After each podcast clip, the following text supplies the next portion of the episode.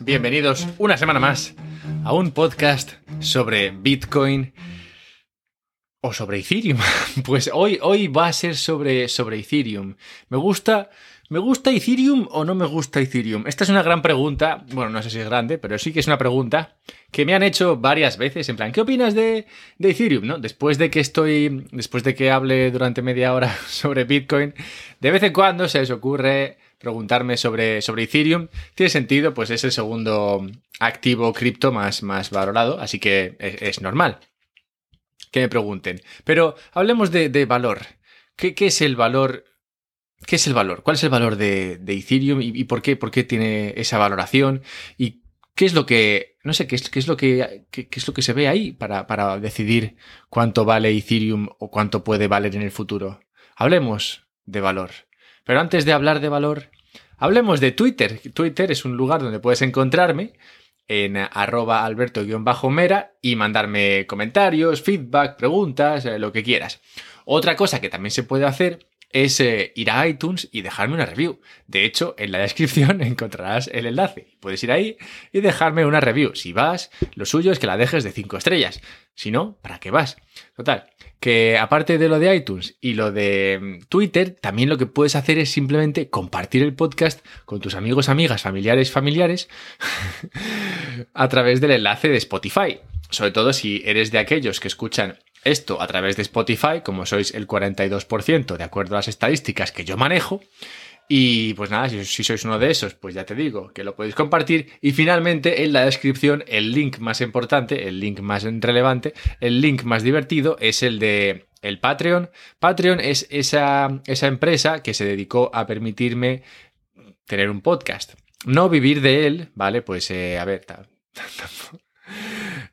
es difícil, ¿vale? Por ahora, por ahora está difícil vivir de, esto, pero, pero sí que gracias a vuestra ayuda al menos puedo dedicarle un tiempo a esto, a estudiar y a examinar, experimentar y todo eso. Así que si estás pensando en, em, ay, ¿cómo me gusta este podcast? Ah, ¿cuánto valor consigo? Ah, qué bien.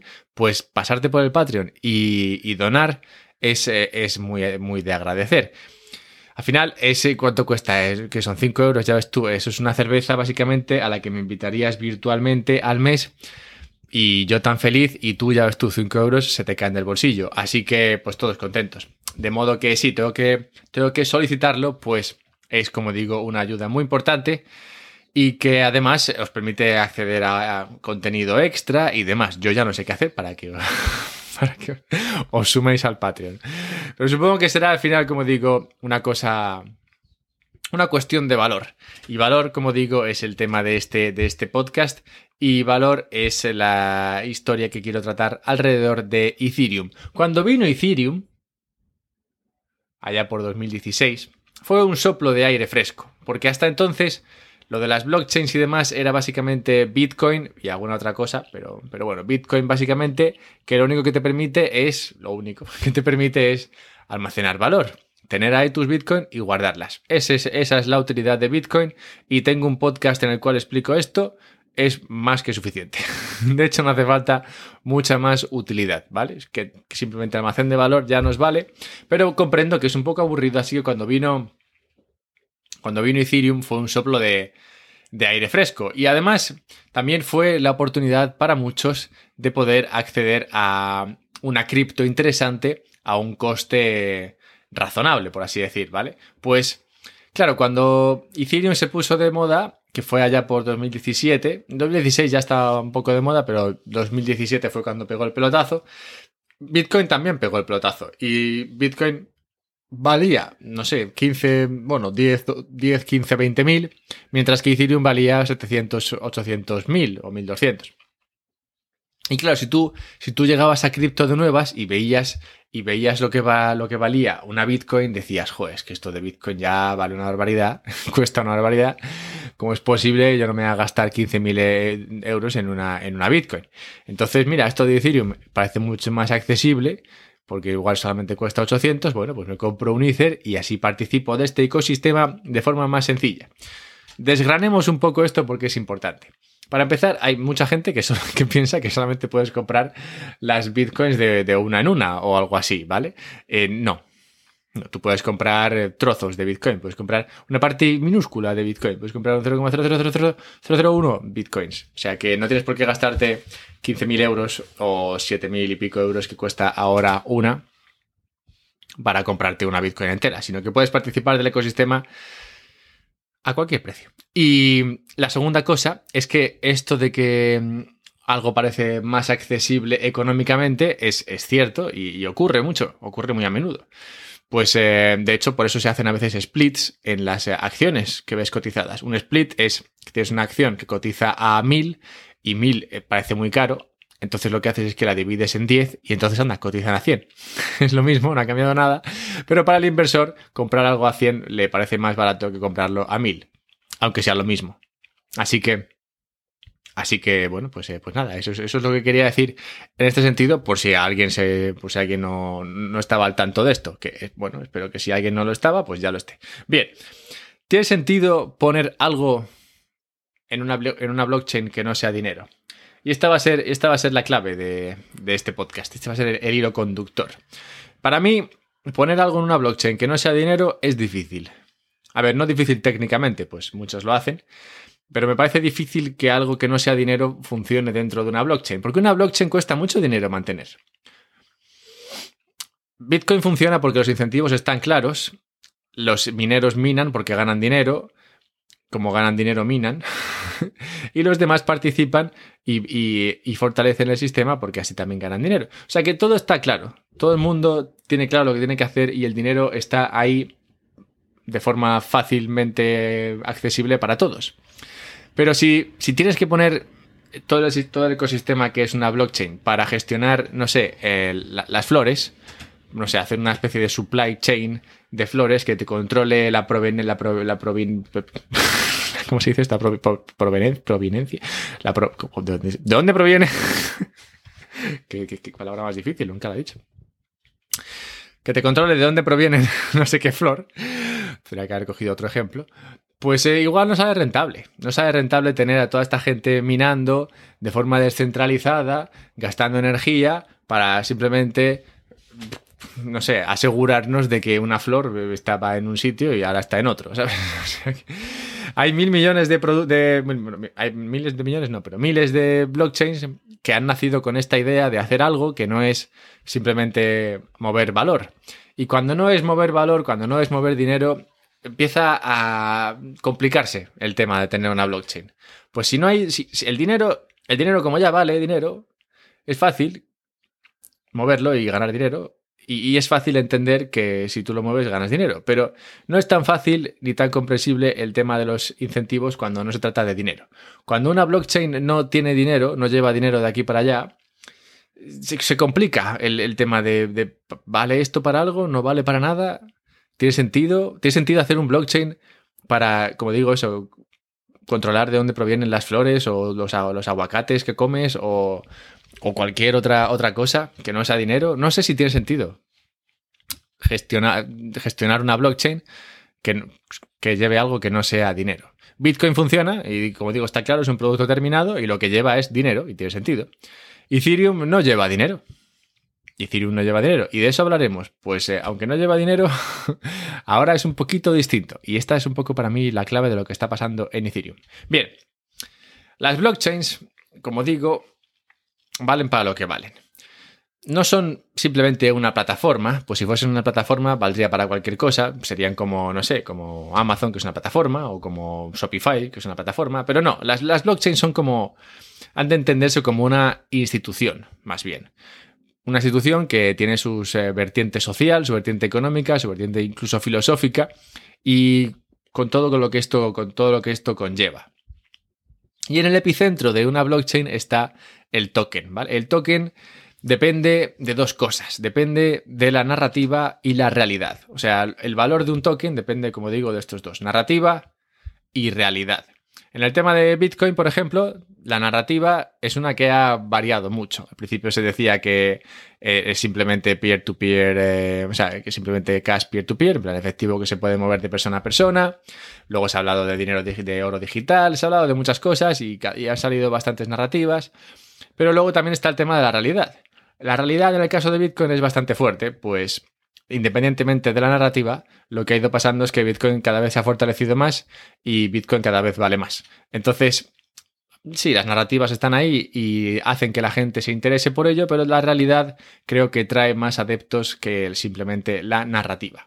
Pero hay otros tokens, que, son, como digo, la base de otros blockchains, donde la, narrativa pesa más que, que, la realidad. Y así fue en el comienzo, cuando llegó Ethereum. Como digo, Ethereum fue un soplo de aire fresco, pues permitía el que se creasen un montón de cosas sobre una blockchain.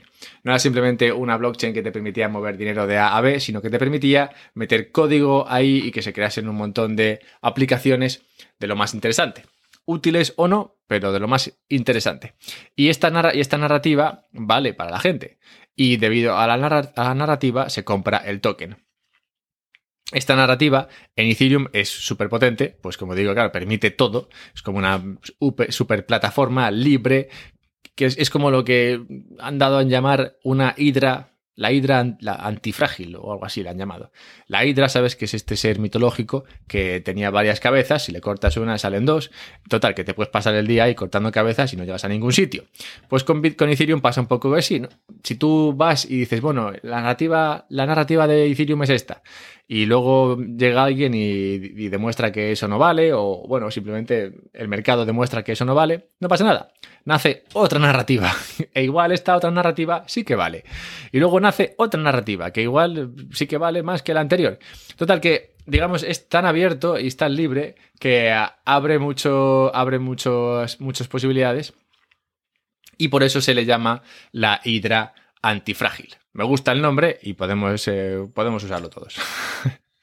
Bien, entonces, ¿a dónde hemos llegado por ahora? Vale, hemos llegado a que el valor de un token está, depende un poco de la, de la narrativa y la realidad. Esto es muy, esto es básico en muchos otros tokens. Pues anda que no habéis visto tokens que, que han explotado, que no valen nada, pero que nacieron con una gran narrativa. En plan, no, esto es el, no sé, el Amazon descentralizado, o el Uber descentralizado, o el no sé qué descentralizado, el YouTube descentralizado, Twitter descentralizado. Historias narrativas que parecían molar y que parecían interesantes, pero luego la realidad demostró que no valían para nada. ¿Vale? Sin embargo, el token, mientras la realidad tardaba en llegar a nuestros ojos, subía y subía de precio debido a la narrativa. Luego la realidad eh, nos alcanzó y los, y los tokens pasaron a, a, no valer nada. Pues la narrativa y la realidad se pelean y, eso, y dan precio al, al token. ¿Vale? Y luego la otra cosa que es importante tener en cuenta hasta ahora es lo de si tiene sentido que en una blockchain haya algo que no sea dinero. ¿Vale? Bien. Entonces, con esta pequeña recapitulación en mente, vayamos a 2016. En 2016 Ethereum era solamente Ethereum. Dentro de Ethereum, dentro de esta plataforma libre, dentro de esta, de esta hidra antifrágil, solamente estaba Ethereum y ya está. Es todo lo que puedas encontrar. Ethereum y que Ethereum comprabas, Ethereum vendías, Ethereum estaba dentro de Ethereum, ya está. Pero en 2017, Ethereum empezó a, digamos, a desarrollar esa promesa de, de Hydra antifrágil y la narrativa o digamos el uso de las eh, el uso de plataforma para cualquier tipo de aplicación empezó a cobrar fuerza. Y en 2017 vimos esa explosión cámbrica que se llama por lo de los dinosaurios, bueno, explosión cámbrica, de ICOs, de Initial Coin Offerings, básicamente de tokens que muchos no, no, no valen nada, pero que nacieron en 2017 sobre Ethereum con un montón de aplicaciones que valían para un montón de cosas, o para nada, pero que pretendían valer para un montón de cosas, ¿vale? Y tres años después, en 2020, tenemos que el 50% de, del valor almacenado dentro de Ethereum, del valor almacenado, no lo confundamos con el valor transferido, que lo trataré ahora, el 50% del valor almacenado dentro de Ethereum no es Ether. O sea que en 2016 todo era Ether, claro. Luego salen un montón de ICOs con nuevos tokens, con otras aplicaciones. Y tres, tres años después tenemos que el 50% de lo que hay dentro de Ethereum no es Ether, ¿vale? El valor que hay no, no, es Ether. O sea que Ether es importante, Ether es la base, Ether digamos es como la sangre, porque, bueno, por el gas y todo eso que hace falta para trabajar dentro de Ethereum, pero no, pero digamos que dentro de esta ciudad hay muchas otras casas que no son de, de Ethereum. Y luego la métrica más importante, a mi modo de ver, que será sobre la que nos detendremos en los próximos minutos, es la siguiente. El 80% del valor transferido dentro de Ethereum son stablecoins, ¿vale? O sea que dentro de Ethereum, dentro de la ciudad está Ethereum en la cual se permite cualquier cosa, o otras veces lo he llamado circo, circo en el cual tú cada uno, cada uno pone su tienda. Dentro de este circo, con sus diferentes, eh, con sus diferentes atracciones, está el 50% que como digo es Ethereum, el 20 y pico por ciento que son otras aplicaciones y el 20 y pico por ciento que son stablecoins. Stablecoins, sabéis lo que son y si no lo sabéis, tengo un montón de podcasts sobre stablecoins, pues me parecen un tema muy interesante y básicamente son, bueno, pues imagínate, pues un dólar digital, un euro digital, pero bueno, básicamente un dólar digital. Es un dólar cripto, vale un dólar y lo puedes mover por la blockchain, igual que puedes mover Ethereum por blockchain o, o Bitcoin por blockchain, ¿vale? Bien. El 80% del valor que se transfiere a través de Ethereum son stablecoins. O sea que dentro, de, dentro del circo este, la tienda o el puesto de las stablecoins, digamos que está a tope. Hay un montón de cola, la gente está usando las stablecoins a, a, montones. En plan, usando stablecoins para mandar stablecoins de aquí para allá. Que básicamente es mandar dólares de aquí para allá. Yo te mando dólares, tú me mandas dólares, nos mandamos dólares. Bien, eso es lo que está ocurriendo hice un episodio en el cual hablaba sobre cómo los stablecoins estaban conquistando Ethereum. Aquí fue el episodio en el cual hablaba de, este circo con sus diferentes tiendas. No me voy a detener ahora en esta parte, pues como digo, la, traté en ese otro episodio. En lo que me quiero centrar aquí es en eh, lo que decía antes. He dicho que para mí una blockchain en la cual no se mueve dinero no tiene demasiado sentido. Pues por la forma, por, digamos, por lo que cuesta mantener una blockchain, no tiene sentido meter nada ahí que no sea dinero. No tiene sentido meter nada ahí que no, no, sea intrínsecamente, intrínsecamente valioso, como lo es el dinero. Entendiendo en este caso que Ethereum sería el dinero. Pero no solamente tiene por qué ser Ethereum el dinero, sino que también puede ser dólar el dinero. Y como vemos, dentro de Ethereum hay dólares, muchos dólares, miles de millones de dólares. Hay unos, creo que son 10.000 millones ahora de, de stablecoins dentro de, dentro de Ethereum. Y ese, ese dinero, esos, esos dólares digitales, se mueven usando Ethereum.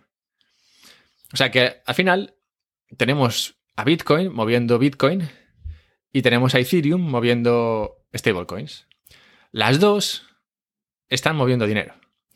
Antes, hace, unos, hace dos años o así, las stablecoins vivían dentro de, la, dentro de, de Bitcoin a través de Omni, pero se salieron de ahí, pues no daba demasiado, demasiado juego. Ya sabéis que Bitcoin no da demasiado juego para nada, solamente vale para lo que digo, para almacenar dinero. Y se fueron a Ethereum. Entonces, ahora, como digo, dentro de Ethereum se mueven dólares y dentro de Bitcoin se mueven Bitcoin. Pero eh, tanto Bitcoin como los dólares son claramente dinero. La cuestión es si Ethereum es dinero. Y aquí es donde vamos a ir ahora, ¿vale? Como veis, este podcast estoy yendo de un sitio a otro, pero espero que tenga sentido un poco la narrativa que estoy llevando aquí.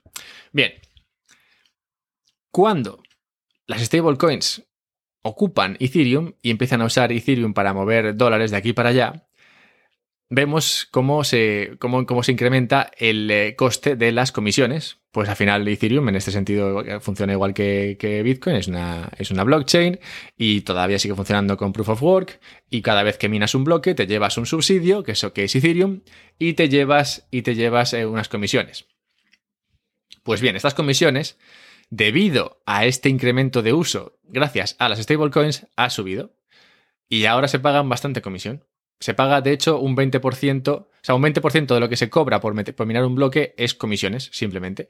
Y se está cobrando este 20% de forma sostenida, que nunca se había conseguido antes. En algunos momentos se había llegado a ese 20% y tal, o incluso más, pero había sido durante un momento determinado. No obstante, ahora estamos viendo cómo el 20% de la recompensa del bloque está siendo siempre comisiones. Comisiones por, meter la, por meter la información en el bloque. La información en este caso siendo transferencias de dinero, transferencias de dólares, de criptodólares, de stable coins. ¿Vale? Y esto es muy importante, pues sabéis, por lo que he estado hablando las últimas semanas, sabéis de la importancia de las comisiones dentro de Bitcoin las, comisiones son básicas y el coste de meter información en un bloque es esencial dentro de, dentro de, Bitcoin y como, como estamos viendo también dentro de, de, Ethereum. Expliqué cómo Bitcoin dentro de 10 años será algo enorme o no valdrá nada. pues dentro de 10 años ese, ese subsidio por minar un bloque, que como digo es ese subsidio que es que, está, en, el caso de Bitcoin, está metido en el código y sabéis que ahora son 6, y pico y cada 4 años está el halving y tal. Bueno, ese subsidio dentro de 10 años será muy pequeño. Y la mayor parte de, las, de la recompensa por minar ese bloque deberá venir de la mano de las comisiones. Pues si no hay comisiones, si no se está moviendo Bitcoin de aquí para allá, si no hay demanda por usar el blockchain de Bitcoin, no se pagarán comisiones y los mineros no minarán y Bitcoin se irá al carajo. O la alternativa es que, bueno, sí que Bitcoin sí que se usa y entonces se pagan comisiones y los mineros siguen minando y tan felices. Entonces, como vemos, el tema de las comisiones es básico. E Ethereum está viviendo un momento interesante debido a esta cuestión de las stablecoins. Pues, claro, tenemos como Ethereum, debido a las stablecoins, está, está siendo usada a porrillo. O sea, Ethereum, el, circo de Ethereum ahora mismo digamos que está a tope. No solamente la tienda de las stablecoins, pero principalmente la tienda de las stablecoins o el puesto de los stablecoins está a tope, pero Ethereum, debido a esto, está muy a tope. se, está usando, se está usando mucho, como digo, para enviar stablecoins de aquí para allá. Y cada vez que hay demanda, se, se sube, sube el coste de las, transferencias, de, las, transferencias o el coste de las comisiones que pagas por, meter información en un bloque. Bien, bien. Si esto sigue así y sigue aumentando el eh, porcentaje que se paga en comisiones sobre eh, la recompensa total del bloque, podríamos llegar a un punto en el cual la emisión de Ethereum disminuya. Ethereum se emite, la inflación en Ethereum existe, igual que existe todavía en, Bitcoin. Es más alta que, en Bitcoin, pero bueno, también va disminuyendo. ¿Es diferente de la de Bitcoin? Pues eh, como sabéis, en Bitcoin es la que es y en Ethereum es la que se decide, ¿vale? Pero claro, esto permite que si suben mucho las comisiones, porque sube mucho la demanda por usar Ethereum, se pueda determinar que se puede, que se reduce ese subsidio, que con las comisiones se vive bien y los mineros no necesitan nada más que las comisiones para vivir y no tienen por qué digamos, recibir ese subsidio en Ethereum.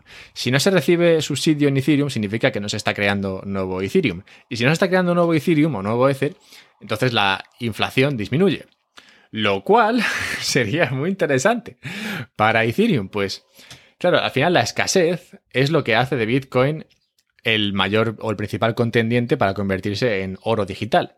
Pero si la escasez pasase a ser y pasase en, si la escasez de Ethereum pasase a rivalizar con la escasez de Bitcoin, entonces tendríamos que Bitcoin también podría, o sea, que Ethereum también podría convertirse en eh, oro digital, o que podría convertirse en oro digital y desbancar a Bitcoin. De hecho, podemos hacer un pequeño ejercicio, si os gusta salivar, y sobre todo si sois fans de Ethereum, y hacer un pequeño ejercicio muy breve por el cual examinamos cuánto tendría que subir Ethereum para llegar a valer lo mismo que, el oro.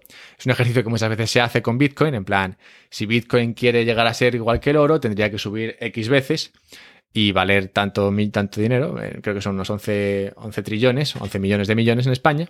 Bueno, pues si Ethereum quisiese llegar a esa, a esa cantidad, si quisiese reemplazar al oro y convertirse en oro digital, tendría que multiplicarse desde los precios en los que está hoy por 490. lo, cual, lo cual es muy interesante, pues si metes un euro tendrías 490 euros, que es una inversión muy relevante. Espero que ya hayáis salivado lo suficiente.